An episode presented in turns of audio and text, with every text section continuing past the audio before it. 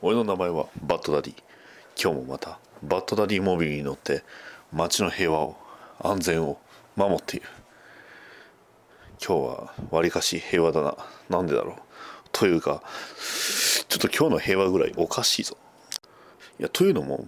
あの大体この時間、まあ、この時間言うてもあの分かんないと思うんですけどこの時間あたりになると大概ちょっとね奇妙なヴィラン、まあ、あのタコ例えばのタコ、ねえー、空飛ぶタコでこう、まあ、空をね飛んでるヴィランとか、ねえー、あとあの胸のね、えー、とある一部分から火を出すヴィランとか、まあ、そういうのが普通出てきてもおかしくはないんだがうんおかしいな。一体なんでだ？なんでドンおうわ車のモービルの上に一体何が？ちょっと待ってくれ。まだローンが残ってるんだ。おい、えー、誰だ？え、とりあえず車止めよう。おい、ちょっと、だ、いや、こんにちは。こんばんはの方がいいか。うわ、バ、バットマンさん、ど、どうしたんですか？バッドダディ、お前に相談がある？え、相談って何ですか？あの、相談だったら、あの、ドクターフェイトのお悩み相談室っていう、そっちの方に送ってもらった方がいいと思うんですけど、えい、細かいことは気にするな。俺が聞きたいのは、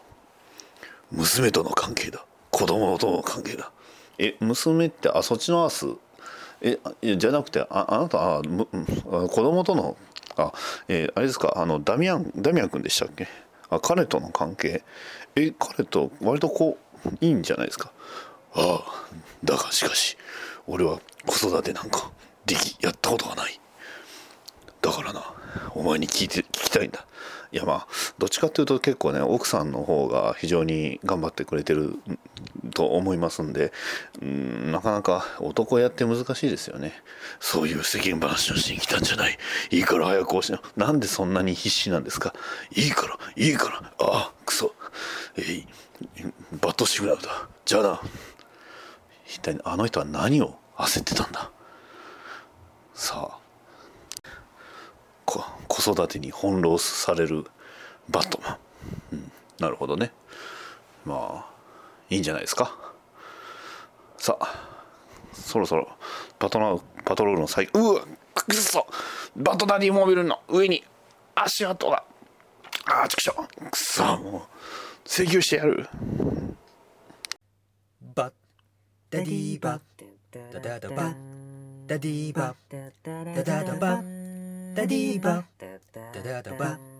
ダディバダダダバダディバッドダディモービル放送局はい始まりましたバッドダディモービル放送局第61回パーソナリティのバッドダディですこの番組はアメコミを中心に僕の好きなものについて語るポッドキャストです。というわけではい。もう1時間もね、えー、中旬過ぎまして、えーまあ、日曜日にやっている戦隊もののヒーローと、えー、日曜日にやっているね、え、女の子のヒーロー。ヒーローっていうのかな？ヒロインっていうかな？ヒロインアニメがそろそろ終わりそうなのですがまあなかなかね、えー、子育てというものは、まあいねえーまあ、この世の中に存在している全ての人がね、えー、その子育てをまあ受けていたといっても、まあ、全てっていうとちょっとね多い、まあ、あれなんですが、まあ、育っていったということで誰かにやはり育ててもらったというのは、まあ、それは、ね、どんな人でもそうだと思います。ねえーまあ、人間一人では生きていけません。はい。えー、今回何が言いたいのかというと、はい、そんな子育てをね、えー、我らヒーローバットマンがやっていたというエピソードの話をね、えー、まあ、話の内容自体はどちらかというと、ねえー、子供の方が、えー、親に対して、えまあ、何かを送ると贈り物をするという内容なのですがさてさて一体どうなることなのでしょうかという感じですね。まあちょっとね、えー、別の話をしますとあの映画のバットマンね、えー、今やっておりますジャスティスまあもうね公開終わりましたけどジャスティスリーグのバットマンって結構ね年配のヒーローっていうイメージなんですがまあ彼には子供はいるんでしょうかね。うん。まあいたとしたら結構まあそこそこの年齢になっててもおかしくないんじゃないかというところなのでね、えー、もしかしたらそういうのもあったんじゃないかなとか思いながらね、えー、今後の展開に期待しつつまあ、またね全く違うストーリーラインでね、あの出てくれあのキャラが出てきてくれればと思います。はい、今後ね、えー、翻訳の翻訳も決まっている、ね、あの作品の、まあ、前日談じゃないんですけど、まあ、あの準備会ということで話をさせていただきます。バトダディモービル放送局第61回。テーマはキャラクター。ダミアン・ウィン。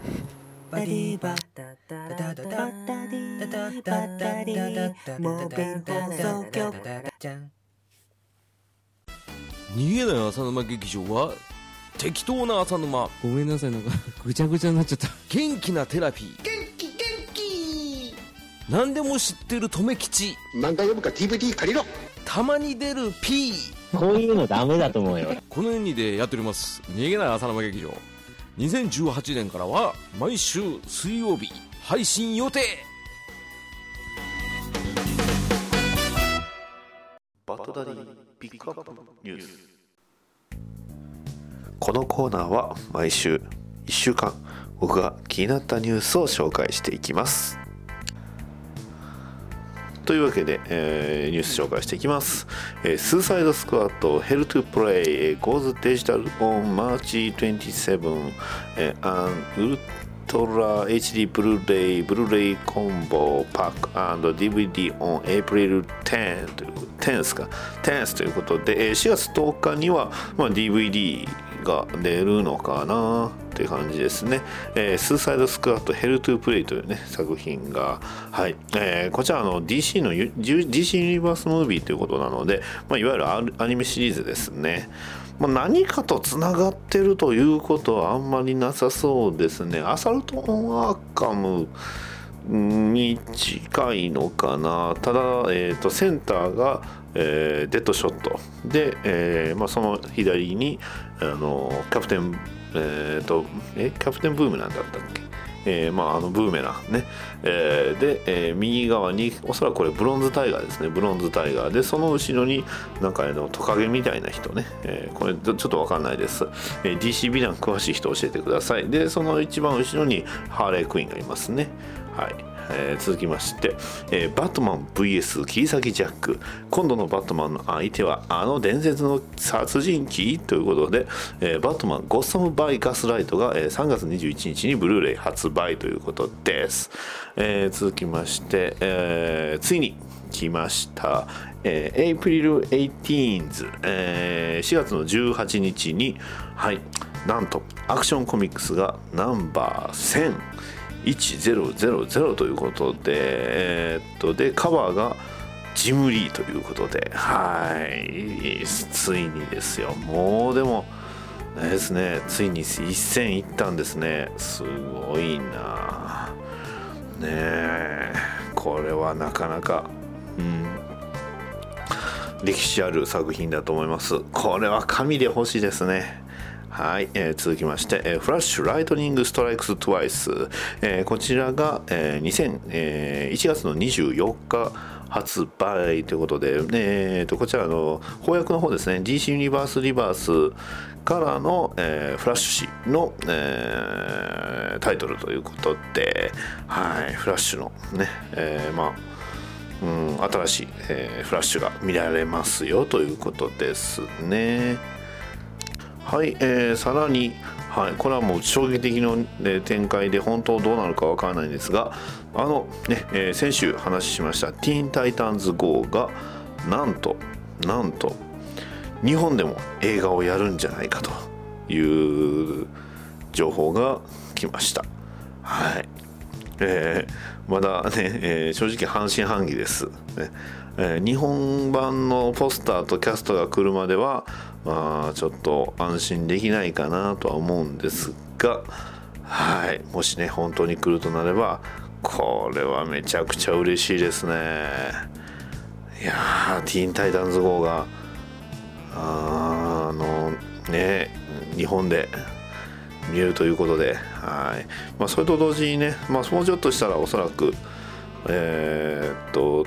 あれ、えーと、DC 鷹の爪もね、えー、ブルーレイか DVD に出ると思うんで、えー、楽しみですね。ちなみに、ティーン・タイタンズ・ゴー・ザ・ムービーね、えー、こちら、えー、監督はアーロン・ハーバス、ピーター・ライダー・ハイル、恋の出演にウィル・えー、アーネット、えー、クリスティン・ビルほか、で、2018年日本公開予定ということであ、あ来てほしいな本当であってほしいなというのがねえー、まあ本音なんですがあとね、えー、ネットフリックスの方でブラッドラブラックライトニングがねそろそろ日本に来ますので、えーと、それこそ明日えあさって、えーと、1月の23か4ぐらいだったと思いますんでね、はい、そちらの方も、えー、ぜひチェックしていただければと思います。以上です。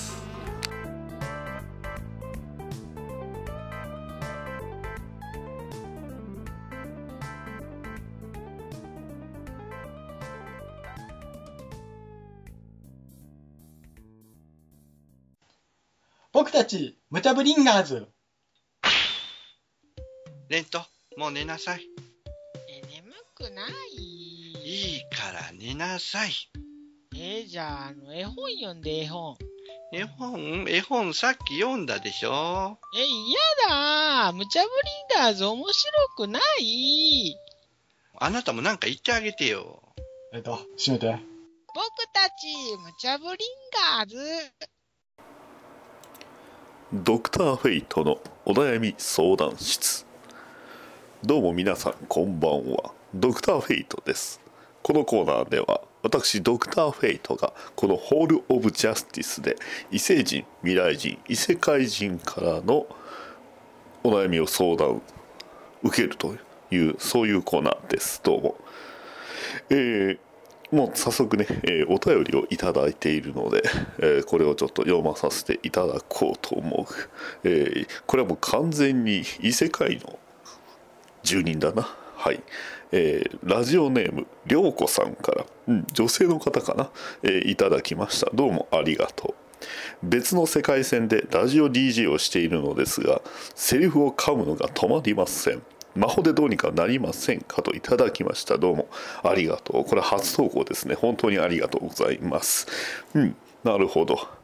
えー、別の世界線の話なので、まあ、正直私がどれほど干渉できるかは分からんが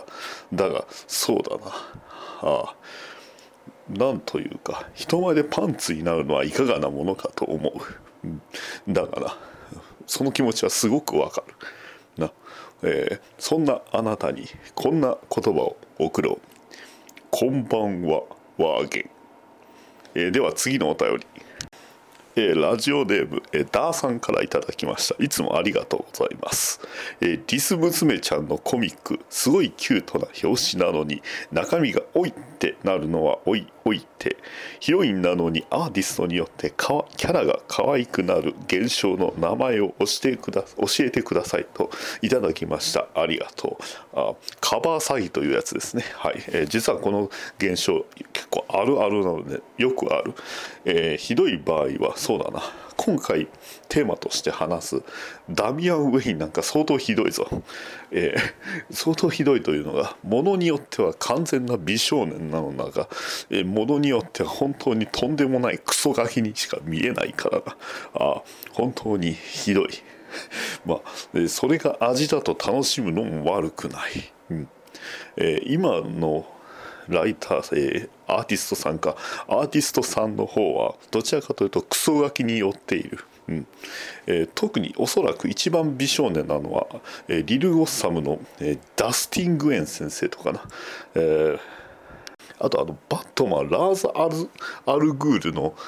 復活。これ翻訳にも出ているのですがそちらの方のダミアン・ウィーンはというかアーティストさんが相当バラバラなので、えー、非常にいろんなダミアン・ウィーンを楽しめる、うん、だなので、えー、そういう楽しみ方もありだと思います。以上、えー、あもう一枚やった。というかこれはもういついつものあれだな、えラジオネーム。あもうめんどくさいや。ロキ。ね何？私が？ねフェイト、スター・オーシャンの4のフェイトとかぶるパクリなんですか？もういい、お前は落ちていろ。はあ、まったく、本当にしつこい男だな。うん、ど、どんだけソーのことが好きなんだ、お前は本当に。ん？お、そこにいる男、どうした？いや、悩みなら、ここに行けと言われたから。な、なんだ、普通にバットマンじゃないか。なんだ、悩みとはなんだ？お前が先ほどネタにしていた俺の息子の話だ。ああそうか。すまんな。人の子お子さんをネタにするのは非常に良くなかったということか。それよりもどうした？なんだ？えどうせあのダミアンの坊やがお前に対して素直な態度を取らないからそれでやきもきしているとかそういう程度のものだろ？うその通りだ悪かったな。いややめろ。ババット夜勤だけはやめてくれ。あのヘルメットにヘルメットにコウモリのマークがつく。それはやめてくれ。分かった分かった。落ち着け。ああだがダミアン・ウェインはだいぶ素直になったとは思うが。そうそれだ。だが俺に対しては素直ではない。お前がまず素直にならなければなんだバット夜勤を食らいたいのか。いやわ分かった。すまない。あえー、そうじゃない。なえー、だがお前以外の相手に対してはたまに素直なんだろう。そうだ。特にディック・グレイソンに対しては本当に本物の兄以上の信頼を寄せている、はあ、ジェイソンに対してもそうだ。ああやって憎まれ口を聞いているが非常にいい関係だ、えー、ティム・ドレイクについてはノーコメントだ。ティムは最近帰ってきたからな、まあ、仕方ないとは言う、あと最近はオリバー・クイーン。あのグリーンアローな。あいつとも結構仲がいいらしい。あさらにさらにだぞ。ああ分かった。あの言いたいことがたくさんあるんだな。あもうそれぐらいでさらにあのクラじゃないスーパーマンの息子とも仲良くなろうとしている。というかかなり仲がいい。ああなんで俺には素直になってくれないんだ？ああ何度も言うようだがそれはお前いやだからだからや夜勤はやめろ夜勤は。後がつくって言ってるだろ。うそうか。まあ他のコミュニティでいろいろコミュニティを整形できてるんだからいいと思うんだがそれにお前だってなジャスティスリーグの中とかヤングジャスティスとかだと立派な司令官？なリーダーをやっているではないか。な。あの映画のことはさておいてだ。だだからそういうリーダーとしてあいつもダミアンの坊やも成長するんだ。な。うん、それを見守るのが親の務めというものだろう。な。親という漢字は木の上に立って見るという。な。あんまりベタベタするのもそんなに特に男の場合は良くないと思うんだ、まあ、私が言えた義理ではないが。だがそんなに気になるのであればそうなんか別のこうキャラクターというか変装でもして近づいてそれはもうダメした。そして遠巻きから見ていたかあいつあいつはあいつらは気づかなかった、おお前にそのアドバイスをした私がバカだった。それよりもバットマン。根本的な解決は確かに難しいがそうだな。もう少しで始まるヤングジャスティスのシーズン3あたりで仲良くなればいいんじゃないか？なるほど。まだ情報がほとんど出ていないがおそらく今ネットフリックスでヤングジャスティスのシーズン1と2が配信されてるからそれを今のうちに復習見て復習しておいてヤングジャスティスシーズン3に備えろというわけだな。よし分かった。じゃあさらばだ。ドクターフェイト助かった。ああ一言だけ言っておく宣伝オツそれではさらばだ毎日たくさんのゲームが消費されていく中で、自分の知らないゲーム、まだまだあるかもしれませんね。もちょのゲーム大好き DX では、私、もちょがこれは面白いと思ったゲームを毎月1本紹介しております。iTunes でもちょのゲーム大好き DX を検索してみてください。あなたの知らない1本見つけてみませんか？もしよろしければ購読してみてください。お気に入りのゲーム見つけられると思いますよ。バッドダディテーマトーク。はいというわけで久しぶりのキャラクター紹介会となります、まあ、今回はね、えー、ダミアン・ウェイン、ね、いわゆる、えー、ブルース・ウェインことバットマンの息子です。えー、まあこれ諸説は諸説あると言いますかあの、まあ、赤ちゃんの姿で、まあ、それが、えー、名前としては出てないんですが、まあ、バットマンの息子という設定あもうややこしいですけどね、えー、バットマンの息子がいたっていう設定自体は、えー、1987年に、えー、刊行されました「バットマンサン・オブ・ザ・デーモン」で、えー初登場、まあ、ダミアン・ウェインとしてでは、えーバットマンナンバー655、えー2006年の、えー9月に刊行されたものでして、えーこちら、えーエピソードとしましては、えーこれ翻訳されてまして、えーバットマンアンドサンというね作品で、まあ、あの今のね今先ほど言いましたサン・オブ・ザ・デーモンの方もね、えー同時で収録されてるんですが、えーバットマンアンドサンの方がに、えーで、まあ、収録されておりますバットマンナンバー655から、えー登場しました。で、えーまあそのね、え2つ後、えーバットマンナンバー657で、えーまあ、7からあのロビンの格好をしまして、えーまあ、そこからね、えーまあ、彼は2006年からなんでもうほぼ10年ぐらい。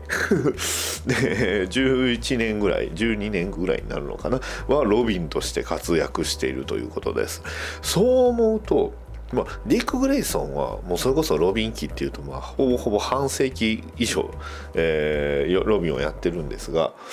えーまあ、ティム・ドレイクあと、えージョイソン・トットたちに比べても、まあ、実はロビン期って相当長くやってるんですよね、うん、ロビンとしてのキャラクター。で、えーまあ、他にもね、えーまあ、この後、まああのニュー52でね、えーその前ですね、えーその前に、えーバットマンナンバー666で、えーまあ、バットマンとしての姿、まああのかねえー、イフの、ね、もしもの過去、えー未来の世界で、まあ、ダミアン・ウィンがバットマンとして活躍しているエピソードがありあと、えーダミアン氏、えーダミアンさん、えーえーごめんなさい、えーダミアン、えーサン・オブ・バットマンというね、えーこちらミニシリーズがあったのですがそちらの方でもロビン、えーさらには、えーまああの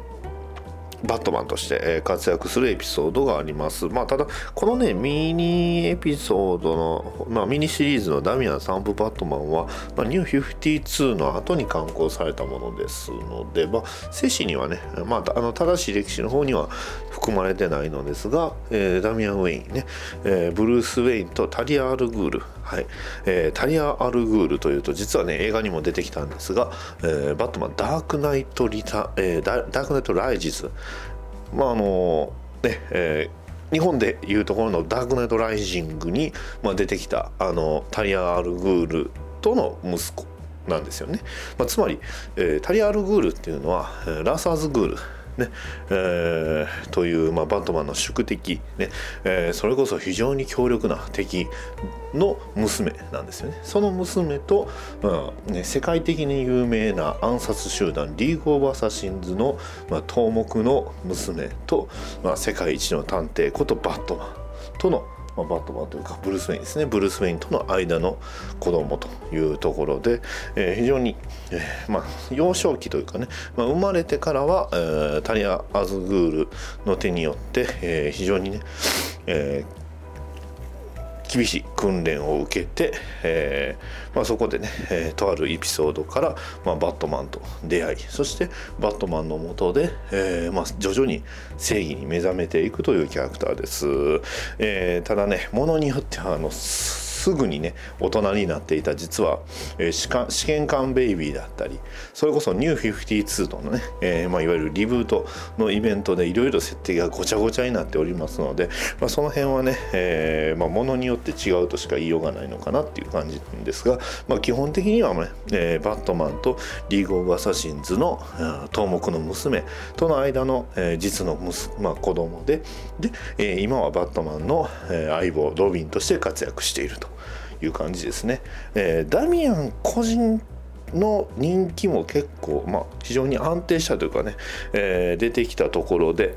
で、まあ、ダミアン個人誌もありますしで、えーまあ、ミニシリーズでも出てくるし他のねシリーズとのクロスオーバーでも出てくるので、ま非常に動きが、えー軽快なキャラクターなんですが、まあ、ダミアン・ウェインの特徴としましてはまずそもそも初めはティーンではなかったということなんですよね。えーティーンではなかったってどういうことかというと、まあ、要は、えー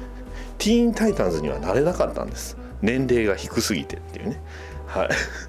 で、えー実はバ,、えーまあ、あのバットマンもそうなんですが、ま、あ DC 全体の DC リバースというね、えー DC ユニバースリバースというイベントで、えーまあ、登場した際に、えー誕生日を迎えまして、はいまあ、ニュー52の時点での、ね、ダミアン・ウィンの動きを追っていくっていうのは、まあ、もうちょっとね後で話はするんですが、えーまあ、その後、えーまあ、ダミアン・ウィーンというのは今現在、えーティーン・タイタンズとして活躍しているというそんな流れなんですよね。はいまあ、そんなダミアン・ウィーンの、ね、魅力を今回は、えー余すことなくできるだけね語っていきたいと思いますのでよろしくお願いしますというところです。でまああの先ほども言いましたけどファーストアピアランス、ねえー初登場は、えーまあ、もうにこっちのねダミアン・ウィーンとしての初登場が、えーバットマンナンバー6 6552006年、えーバットマン、えーバットマン3オブザえーじゃないね、えーバットマンアンドさんですね。アンドさんで出てきまして、えーこちらの方のライターが、まあ、いわゆるね、えーグラント・モリソン。ねえーというね、えー方でして、えーまあ、ここからモリソンサーガというのがガンガン続いていくわけなんですが、まあ、ここで、えーまあ、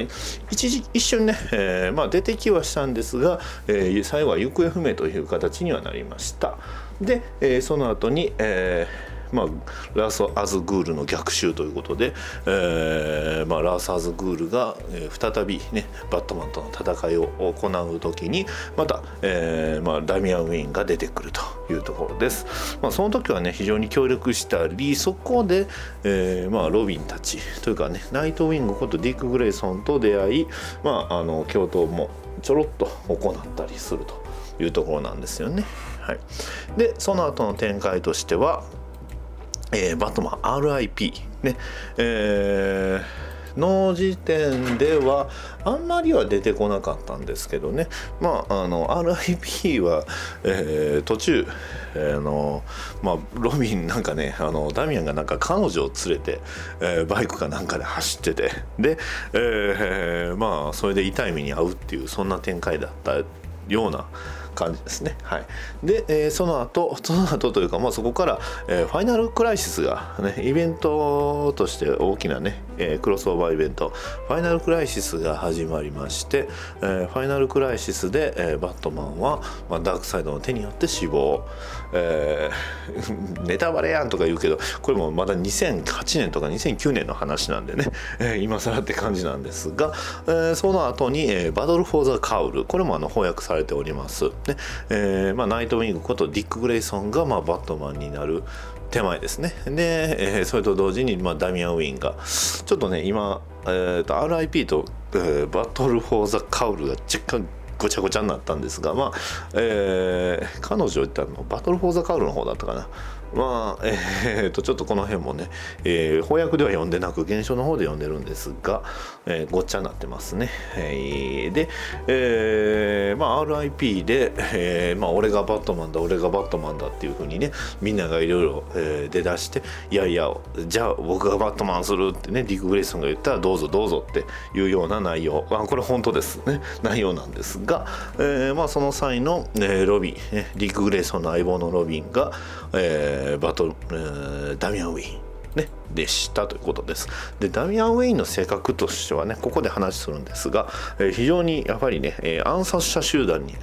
育てられたということでもう結構残虐、ねえー残忍な部分があります。ねえーまあ、あの犯罪者ね、バットマンとはじめバットマンというかねブルース・ウェインと初め暮らした時も、えー犯罪者をね、えー殺します。はいねえーでバットマンに超怒られます。ねえーそれが、えーその超怒られた時にめちゃくちゃ、えー怖がって、まあ、そこからなぜかね、えーどんどん、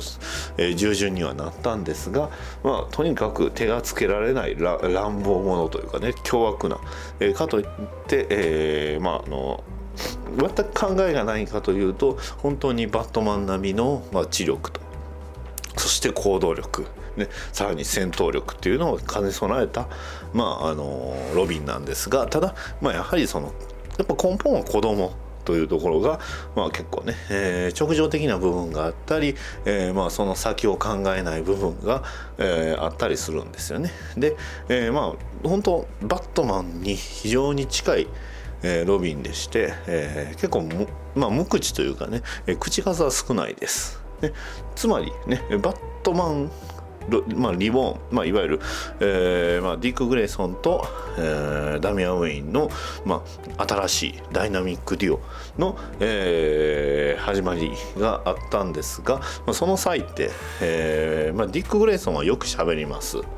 えー、ダミアン・ウェインはあんまり喋りません、ね。えー、だからその、えー、バットマンが寡黙でロビンがよく喋る、ね。えー、っていったところが逆転しているというところが、まあ、非常に面白い部分ではありましたね。よく喋るバットマンで、えー、あんまり喋らなくにあんまあんまり喋らないロビンと。いうところですねはいで、えーとまあ、結局ブルース・ウェインが、えー、帰ってきますねえー、リターン・オブ、えー、ブルース・ウェインということで、えーまあ、ブルース・ウェイン帰ってきましたと。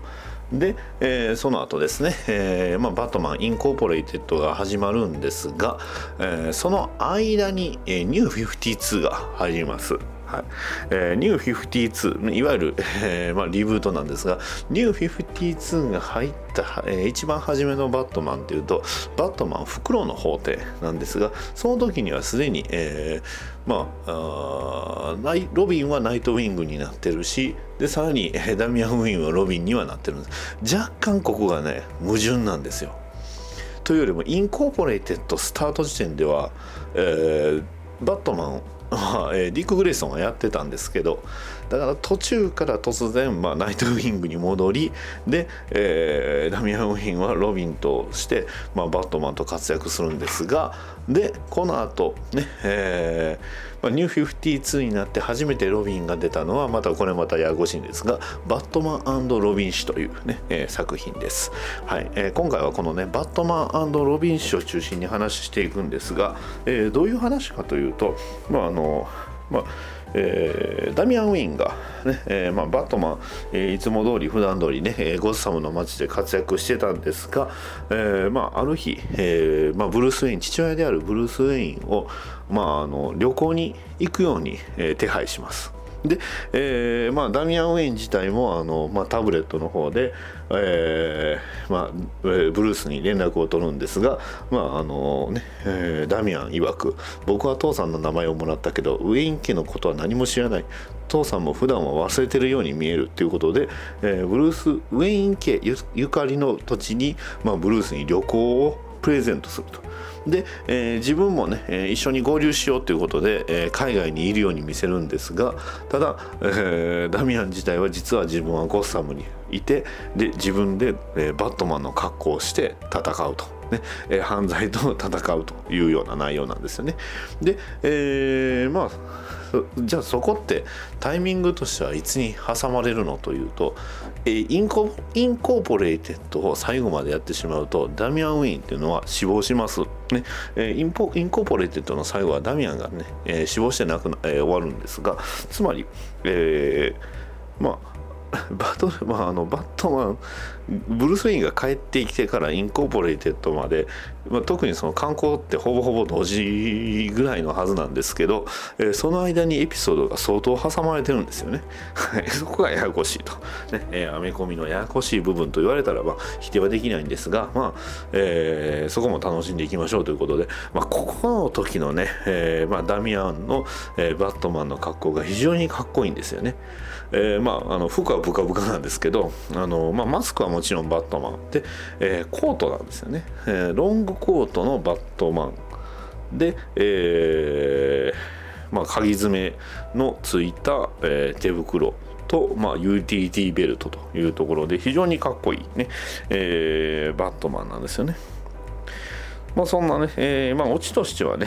まあ、非常に、えー、ゴッサムでも自分で活躍できるぐらい、まあ、大活躍するんですが、まあ、最終的にはその、まあ、えやってたね、えー、目論みをブルース・ウェインにバレたんですが、ただ、ブルース・ウェインも、その、まあ、母親のね、マーサ・ウェインとトーマス・ウェインが初めて、えー、出会った場所であったり、えー、2人がね、えーまあ、あの告白をしたというか、ね、えー、プロポーズをした場所を、まあ、あの紹介したりとかいうところのね、え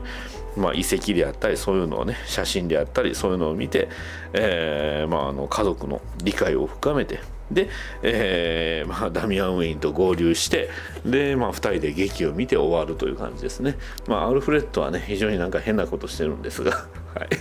えー、ただタイミングとしては、えー、252になってますついてますんでね、えーまあ、そこが非常にややこしいんですが、まあ、このね、えまああのダミアン・ウェインのエピソードで、えまあ、バットマンえー、アンド・ロビン氏が始まってで、えー、ダミアンの活躍が始まるということなんですがでダミアンの単独誌はでダミアンがまあ復活するんでその後なんですよね、えー、その辺が若干ややこしいですね、えー、でニュー52の後ダミアン関係でいうと、えー、ゴッサムストリートという作品があります。で、えー、ゴッサムストリートもこれもミニシリーズになるのかな？でもえー、っとねあとあのアビューズっていうまたキャラクターが出てきまして、えー、いわゆるベインというね、えーまあ、僕の好きなヴィランの一人であるベインの、あのまあ、持ってる、まあ、あのベノムという細胞があるんですがそのベノムの細胞をスケアクローによって、えー、投与された少年が出てくる、まあ、アビューズっていうね、えー、自分で名乗ってヒーローとして、えー、まああの戦うわけなんですがそれとね、え、まあ、それが少年なのでダミアン・ウェインと一緒に戦うんですが、えー、そのいいエピソードも、えー、おそらく、えインコーポレテッドテッドよりも前なんですよね。はい、このねインコーポレイテッドだけが本当にややこしい。あの途中までが結局ニュー52になってないはずなってるかなってないのかの、えー、ギリギリで結局まあニューフィフまあ、インコーポレイテッドの前日譚前日譚はニュー52じゃないんですけど、え、インコーポレイテッドに入ったらニュー52になりますんで、えー、非常にあのなんていうかこうぐちゃぐちゃになっちゃうんですよね。はい。まあそんな、え、インコーポレイテッドで、え、ダミアン・ウェインは死にます。はい。あのダミアン・ウィンのあのまあクローンがいるんですけどね、えー、クローンで、えー、さらにその、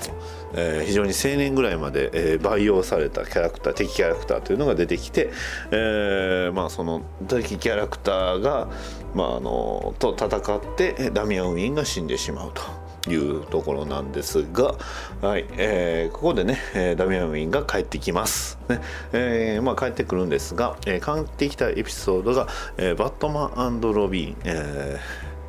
えー、ロビン・ライズというね、えー、作品になりましてバットマンロビン誌は、まあ、先ほど、まあ、基本的にはダミバットマン、まあ、ブルース・ウェインとダミアン・ウェインとが、いろいろね、えー、親子で活躍するという話でしてで、え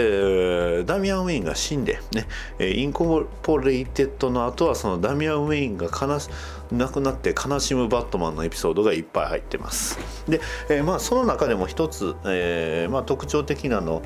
エピソードが、えー、こちらね翻訳されてるんですけど、え、バットマン真夜中の事件簿だったかな、うん。え、そちらの方で、え、あちゃうえっ、とねグレーブヤードだったかな。え、グラビティグレーブヤードやったがちょっとその辺が曖昧なんですが、え、こちらの作品で、えーまあ、バットマンことね、えブルース・ウェインが、まあ、あの非常にダミアン・ウェインを失って苦しんで、えー、真夜中の事件簿でやってましたね、はい。えー、苦しむというエピソードがあります。で、えーまあ、その苦しんでる最中にまあそのまあ、最終的には、えー、ダミアン・ウェインは復活するんですがその復活する前に、えー、バットマンにはいろいろ非常にね、えー、困難な時期が続きます。というのも、まあ、あのバットマン誌の方では、えー、ニュー52では、まあ、いわゆる、えー、デス・オブ・ファミリーデス・オブ・ファミリーだったかな、えー、あのまあ、ジョーカーとの戦いが始まるんですよねで、えーまあ、バットマンのファミリーみんなが、えー、非常に危険な状態に及ぶというところです。まあ、つまりその時はにはね、えー、血縁であった、えー、ダミアン・ウィンはすでに死んでたんですが、えーまあ、その後ね、えーさらに血縁関係で言うと、えー、っとね、フォーエバーイービルというね、エピソードがありまして、そのフォーエバーイービルというエピソードで、えー、リク・グレイソンが、まあ、あの公的に死んでしまいます。ヒーロー的に死んでしまいます。ねえーでその、えーリック・グレイソンはその直後にヒーロー活動ね、えースパイになるんですがそんな、えーディック・グレイソンがスパイ活動を始めた頃に、えーダミアン・ウェインは復活します。でそれが、えーダミアン・ウェインえ「ロビン・ライズ」という作品でして、えーまあなんやかんやありまして復活するんですが最終的にはバットマン、ね、かつて自分を殺したあのダークサイドに単身で、えーほぼほぼ単身というかねバットファミリーだけで戦いを挑みます、ね、それもあの地獄みたいなところにね、えーまあ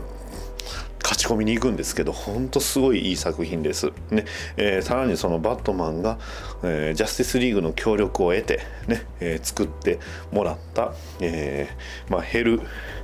ヘルバットスーツっていうのがねあるんですけど、まあ、それが、まあ、おそらくバットマンの持つスーツの中では、まああのまあ、一二を争うというか、まあ、相当強い、ねえーバットマンのスーツでして、えーまあ、なんでかもうダークサイドを、ね、あのダークサイドをパンチで倒してでとどめのねブレストファイヤーを決めるというね、えー そんな非常に強力な、えーバットマン。あのダークサイドの強さについてはまたね、えー話するんですが、えー映画「ジャスティスリーグ」で言えばあのステッペンウルフの、まあえー以上に強いです、ね。えーそんなん言うたらスーパーマンにあんな感じやったやんって言われるとギャフンなんですが、えーとまあ、ダークサイド自体がスーパーマンとほぼほぼため晴れますっていうと、まあ、そのヤバさが伝わ伝わると思うんですが、えーそんなダークサイドね、えーまあ、条件次第によってはスーパーマンも負けちゃうんちゃうかっていうぐらいのダークサイドを、えーまあ、殴ってでえとど、めを刺して倒してしまうと、まあ、殺しはしないんですけどね、えー倒してしまうほどのバットマンのスーツを使って、えまあ、そのやはりね、えバットマンの中にブルース・ウェインの中にあるダミアン・ウェインへの強い思いというものがまあはっきりとね、えー見えるエピソードなんですが、ねえーちなみにロビン・ライズは、えー翻訳されておりません、えーダミアン・ウェインはバットマン・インコーポレイテッドから、えー復活エピソード出てきたエピソードは、えーまあ、あのメインストリームで言うと実はバットマンエンドゲームにも、まあ、あのダミアンはすでに、まあ、あの復活した後で離れてるんですよね。だからダミアン・ウェインと、えーディック・グレイソンって、まあ、元かつてのそのダイナミックデュオですよ。ニアミスばっかりしてるんですよね。合ってないんですね。そこがねまた、えーまあ、これはね再会の、まあ、再会する時の感動のためと言われれば確かにそうなんですが そこそこ合ってても特にエンドゲームなんかねディック・グレイソンも活躍しましたし、えー合っててもおかしくなかったんですが、まあ、とにかくえーすれ違いまくってます。ね。えーそして、えーどこまで話したかな。あのダミアン・ウィンが復活しましてでダミアンが個人誌で、まああのまあ、お供のペットというかねなんか、えー非常に大きいあのマスコットキャラみたいなね、えーでっかいね、え ー大きな悪魔みたいな、えーキャラクターを仲間にしたいとかね、えー自分は自分で、えーいろいろね活躍してたんですね、えーその時点でで、えーニュー52の途中で、えーまあ、スパイとして活躍していたディック・グレイソンがまあもうえー戻りまして、ねえーまあ、その戻、まあ、ゴッサムに戻った時にはすでにエンドゲームの後、ねえーブルース・ウェインは記憶を失っていると。ねえーそして出会った時に、まあ、あの2人で出会った時のの一番初めのセリフが「ええーお前生きとったんか我」ってね あの本当そうですね「えー You alive?、ねえーお前生きてたのか?」ねえーいうのをお互い同じセリフを言ってで、えー抱き合って再会というところで非常に感動的なエピソードが、えー未翻訳、ねえーなんですがね、うん、まあ仕方ないですね。はい、で、えーダミアン・ウェイン自体はその後としてはエンドゲームでは出て、えーまあ、エンドゲーム終わっちゃったからねもうすでに出ますね。でその後に、えーえー、We Are Robin というエピソードが、まあ、エンドゲームの後にありまして、えーエンドゲームでね、えーバットマン亡き後の、まあ、ゴッサムで、えーロビンをね名乗る少年たちが立ち上がり、えーゴッサムの平和を守ろうとするというエピソードなんですが、えーその We Are ロビンに続く形でロビン・ウォーという、えーエピソードが始まりまして、えーロビン・ウォーで、えーダミアン・ウィーンがまあ再びね、えーロビンとして、えーまあ、ゴッサムにゴッサムで活躍すると、ねえーいう形ですね。でロビン・ウォーで、まあ、フクロウの法廷自体がね話出てくると非常にややこしくなるんで、えー、だいたいそこまで重要な後々ね今の状態で考えるとえってあのエピソード何だったんっていうレベルではあります。で、えー現在、はいえーダミアン・ウェインは、えーなんとねえーついにティーンになりましてティーン・タイタンズを結成すると。ね。えーさらにティーン・タイタンズを結成しながらなんとあのキャラクター、ね。えーバえーまあ、ジャスティスリーグダークサイド・ウォーの、えーラストに登場したあのキャラクターの息子。と共にチームアップを行うと。そしてそのチームアップを行った、えーというのが、まあ、今の現状ですね。はい。そのね、エピソードがなんと翻訳されるということでね、えー今回の回なんか宣伝ばっかりなんですがまあとにかく、えーダミアン・ウェイン今年はね、えーダミアン・ウェインがガンガン出てくれれば僕個人としては非常に嬉しいかなというところですね。最近になってやっとなんか立体化もね結構出るようになったかなっていうのとまあ、うんすごくキャラクターとしてはねあのフードをつけたロビンなのでかっこいいんですよやっぱり、うん、すごく。だからやっぱり そういう、ねバットマンの状態でもかっこいいしそしてね、えーまあ、ヴィランになりなりかける場合も非常に多いというところなんで、うん、あのこれからの活躍が非常に期待期待されるところではあるんですが、えーそんなね、えーダミアン・ウェインですが、えーテレビというかね、えー映像で、えーダミアン・ウェインが出た作品の紹介をします、えーまず一つ目。はい。えー一つ目は なんとこれ、えーバットマン・ザ・ブレイブ・アンド・ザ・ボールド」で出てます、はい、僕の一番大好きなエピソード「えー明日の騎士たち」ね。えー、ナイツ・オブ・トゥモザ・ナイツ・オブ・トゥモローでね、えー出てきます。しかもなんと、えーセリーナ・カイルと、えーバットマンブルース・ウェインとの息子がなぜかダミアン・ウェインなんですよね。はい。まあそれはねもオチとしてはまああれな感じのオチなんですが、えーまあそこで出てきたのがまあもちろんダミアン・ウェインでしたね。はい。で、えーまああとはね本当にそのコミックのダミアン・ウェインとほぼほぼ同じような感じで出てきてますのが、えーアニメのね、えーまあ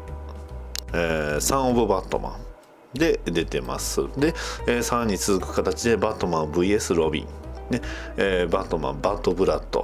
ねえーでさらにジャスティスリーグ VS. ティーン・タイタンズで,、えーでジャスティスリーグ・ウォーと、えージャスティスリーグ、えーあちゃうわ。あえージャスティスリーグ VS. ティーン・タイタンズに出てきてますね、えーそれ以降はなかったかなとは思います。あ違う違いますね、えーティーンタイタンズ、えーザえージューダスコントラクトに出てますね。はいということで。でさらにはね、えー今後のバットマン。まあそこまではね、えーサン・オブ・バットマンから、えージューダスコントラクトまでは、えー一続きになってます。あの全部つながってます。ね、えーでえーさらにねこれはあの日本でなんと出てきますのが、えーバットマン忍者でね、はい、あの結構ちんなんかね、えー大五郎みたいな髪型している、えーダミアンが出てきます。で、えー非常に、えー楽しみです。今年です。ということで。はい。あとはゲームではねあのえー インジャスティスに出てきますね。はい、インジャスティスにロビンではなくナイトウィングとして登場します。はい。まあえー、とこれに関してはねちょっとねあの非常に話としては暗いので、えー割愛します。ね。うんまあそんな感じですね、えーですのでこれ今後もね、えーダミアン・ウェインの活躍にご注目くださいということもにまあ翻訳もねガンガン出ると思いますので、えー楽しみですね。ということで今回は、えダミアン・ウェインの紹介でした。はい以上です。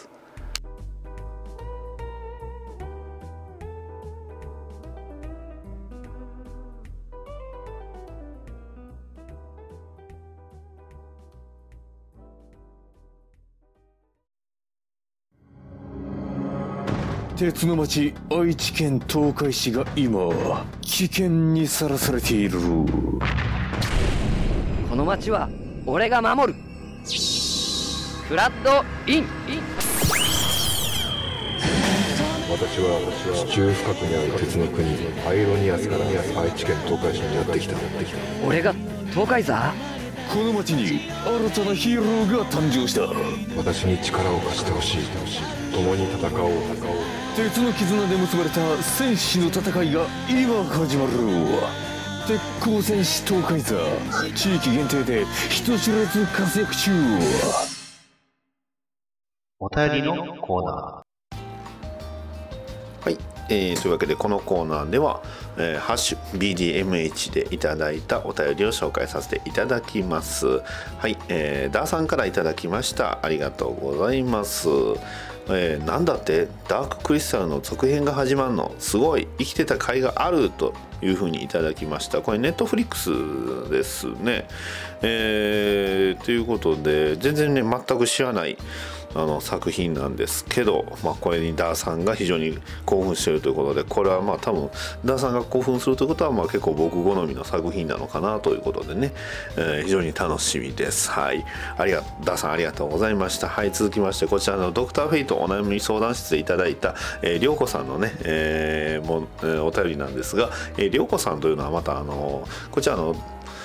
えードラクエ10関係で、えーこちらラジオをやっておりまして、まああのまあ、僕も聞いてるんですけど、えータイトルが DJ 涼子のネカラジということで、はいえーどういう内容かと言いますと、えー、涼子さんこの方、あのドラクエ10で、えーまあ、女の子の、ね、ビジュアルのキャラクターを使っている男性の方です。で、えーまあ、あのネカラジってことです、まあ、つまりネカマラジオっていうことなんですよね、まあ、ただあの非常に内容としてはあのニュースをねピックアップニュースをやっていたりとかコントをやっていたということがね、えー非常にどっかであの聞いたことあるね、えー構成やなと思ったり、えーどちらの方がね先なのかは、まあ、あの言わんておきますね。はい。あの非常に参考になっておりますので涼子さん、えーいつもありがとうございます。ということで。あのーまあ、最近もねあの僕もドラクエ10をちょろっとねやっておりますので、えーほとんどインできてないんですが、あのーその際もね、絡んでいただいたり、えーさせてしていただいてます、ね。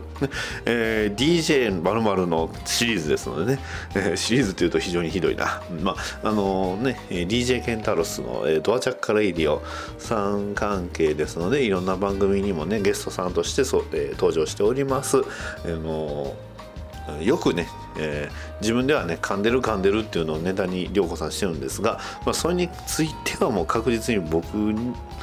には勝てないと思います。ね、えー噛み具合であれば。はい、え ー以上です。涼子さんありがとうございました。続きまして留吉さんからいただきました。ありがとうございます。キングスマンゴールデンサークル会をにやつきながら拝聴。いやもう一回見たくなるな。ね。もう一回見たくなるな。ということで、えー自分のを聞いてるんですね。わかります。あのこの回は僕もあの自分でもう一回見まし聞きました。本当に。あの非常にああそういえばこんなこと言ってるやあの完全に内4ネタバレしてるんですけど見たくなるなと思う類なんでね。あの非常に、いい放送できたと思います。本当にやはりとめきさんありがとうございます。はい、えー続きまして、えーこちらもダーさんからいただいております。ありがとうございます、えトランスフォーマーとバットマンがコラボしたというのを小耳に挟んだのですがほんまですかといただいておりますが、え僕は記憶にございません。それはし、えちょっとねニュースでもニュース一応いろいろ追ってるんですがその情報は初めてです。はい、えー、ダーさんありがとうございます。何とのコラボでしょうかね。他なんかあったかな。トランスフォーマーとコラボ？ね、忍者バットマン関係ではないと思うんですけど、まあ、ただあとねあの個人的にはあの、えー、と DC 鷹の爪。で、えーまあ、ロボット出てきたんですがあれ実際にねあの立体化してほしいなと思いました。めっちゃかっこいいね。バトモビル出るんですよ、うん。ありがとうございます、えー続きましてヒルアンドンさんからいただきました。ありがとうございます。留吉さんとのキングスマン会楽しかったです。しかし2人とも結構真面目に語っていて留吉さんへのいじりがないことに寂しく感じるのはなぜなんだろうといただきました。ありがとうございます。仕方ないですよ。それは。だってそれは浅沼さんの浅沼さんの1000倍特許みたいなもんですよ。ね。僕がそれをやってしまうと浅沼さんがね、えー、富木ね、えー、僕に対してこうジェラシーを感じてしまいますんでね。はい。ね、えー、今までね、まあ、今話している富木さん浅沼さんと僕なんですが、えー、全員おっさんです。はい、えー、ということですのでね、えー、富木さんへのやはりいじりはもう浅沼さんがもう超一流ね、えー、ですので、はい、それはねあの控えさせていただいてます。というので、ね、僕がそういうねいじり方をしてしまうと多分下手くそになっちゃうんですよね。なんかちょっとトゲあったり下手くそになったりうまくやれてない感っていうのが出てきてしまいますんでそれはねあの適材適所です。やっぱあの浅沼さんみたいにスパーンとねキレのいい富木さんいじりね、えー、タンスの奥の、えー、声とかね なんかそんなそんなんやったと思いますね、えー、いうようなねあれがこうパパーンと出てくるっていうのはやはりね浅沼さんだけだと思いますのではい。というわけでねヒルアンドンさん逃げない浅沼劇場は聞いておられると思いますが、えー、逆に他のね富吉さん登場する、えー、番組を見ていただ聞いていただいたらね思うと思います。ね。いや浅沼さんやったらここでこう言うやろって僕も思いました。はい、えー、ヒルハンドさんありがとうございました、えー、たくさんのお便りありがとうございます。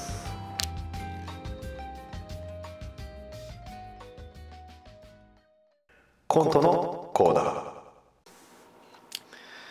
あのバットマンさんこれはどういう集まりですか？子供に対して悩みを持つ父親の集まりだ。それがどうした？バッドダディ。いやあのそこまでその子供うちね娘との関係でそこまで悩んでませんからあのまあそこそそれなりにあのちゃんとあの非常に良好な関係は築けてると僕は思ってますのであのいや正直あの今僕のこのね、えー、サークルのねえーまあ、円卓ですよ円卓の周りにいる方々ってあの非常に特殊な方々多いじゃないですか。えー、まず左からね、えー、全身甲冑で、ねえー、なんか青紫の甲冑でなんかあの赤い目目からなんか赤い光出てるしあのすごく あの凶暴そうな感じで話通じなさそうなんですけど僕この人知ってますよ。ねえーまあ、もうこの人の場合息子さんというかもう完全にこの人の素行の悪さじゃないですか。ねえー、あの詳しくはあの「アーサー王の死」っていうねあのトマス・マロニーさんという方が書いたやつがありますんであれ見てもらったら本当に分かると思うんですけどねえー、まあ確かにこの人も確かに非常に問題抱えてるしね今その人にねその人の息子さんのね、えー、なんていうんですかこう魂みたいなものが入った、ねえー、非常にマシュマロみたいな女の子が出てきて可愛いと思いますよ。でね、えー、なんかこう思春期の娘を持つ父親みたいなキャラクターがね今大体そういう本とかねネットとか SNS とかで付随されてますけどでもでもさすがにこの人と同列に扱われるとちょっと僕も問題ちょっと言いたいこともあるというかさあの僕自分あのラジオの収録してて編集してる時にいきなりね、えー、突入してきてで窓ガラス持って突入してでさらにはねあの僕をね、えー、気絶させてで、えー、挙句の果てにはね、えー、僕をこんなわけわからんとこまで連れてきて一体何なんですかあなた？ねちょっとバットマンだからってやっていいことと悪いことあるでしょ。ね、なんでそんなことするの？俺がバットマンだからだ。あもう言うと思いましたよ、ね、まあいいでしょう。でその隣の人。えー、っとその人は？え何？あの最近やってたあの特撮ヒーローのあれですね。あの最後のボスの人ですね、うん、え息子さんが？え自称神だと言っている？うん、あの息子のその、えー、息子の何言ってるかわからない。あんたも大概おかしかったでしょうが。ね。何ですか？あの引っ張って非常に強いラスボスやってましたし面白かったですけど。でも父親としてどうなのってね思うわけですよ。本当とんでもねえ親ばっかりだな。でその隣はああもう、えー、そうですね。もうあなたに関してはまたあのおっさんがガンダムの話をする番組で話するかもしれませんよ。ね。えー、何ですか？フランクリンさん。ね。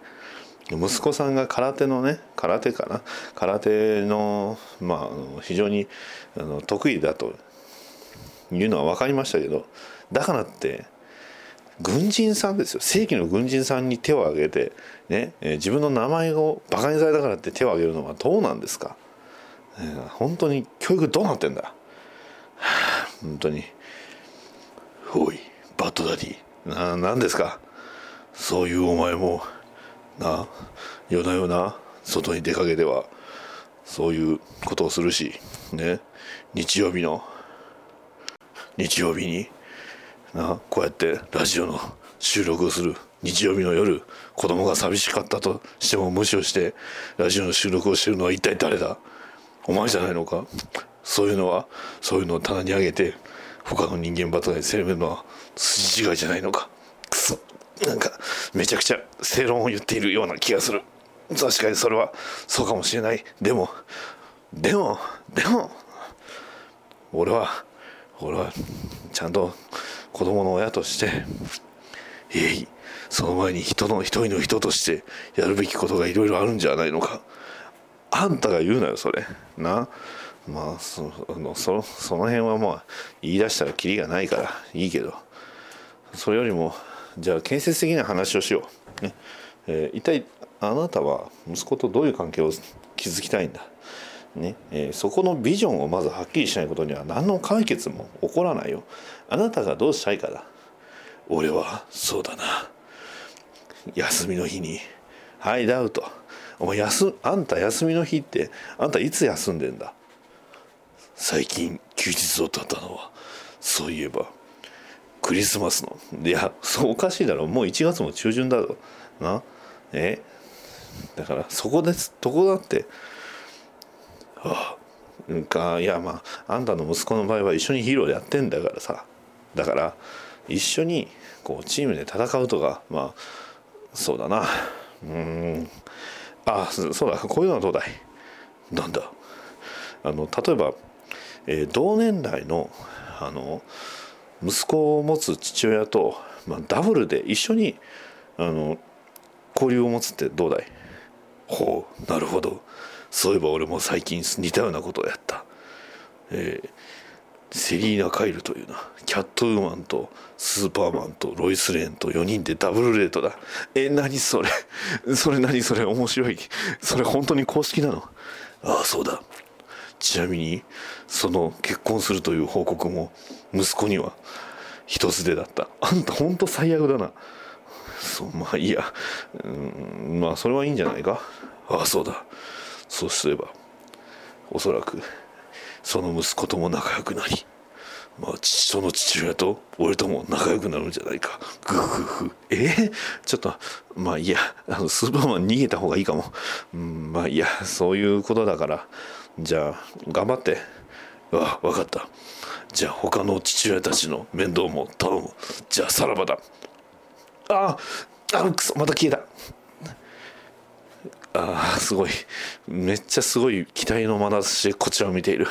と言ってもこの人たちに比べれば僕なんてまだまだ父親としてはまだまだ新米なんだ。でもなんとかやって早く帰るしかない。よしよし分かった。かかってこい。その後彼が解放されたのは約4時間後の話であった。終わり。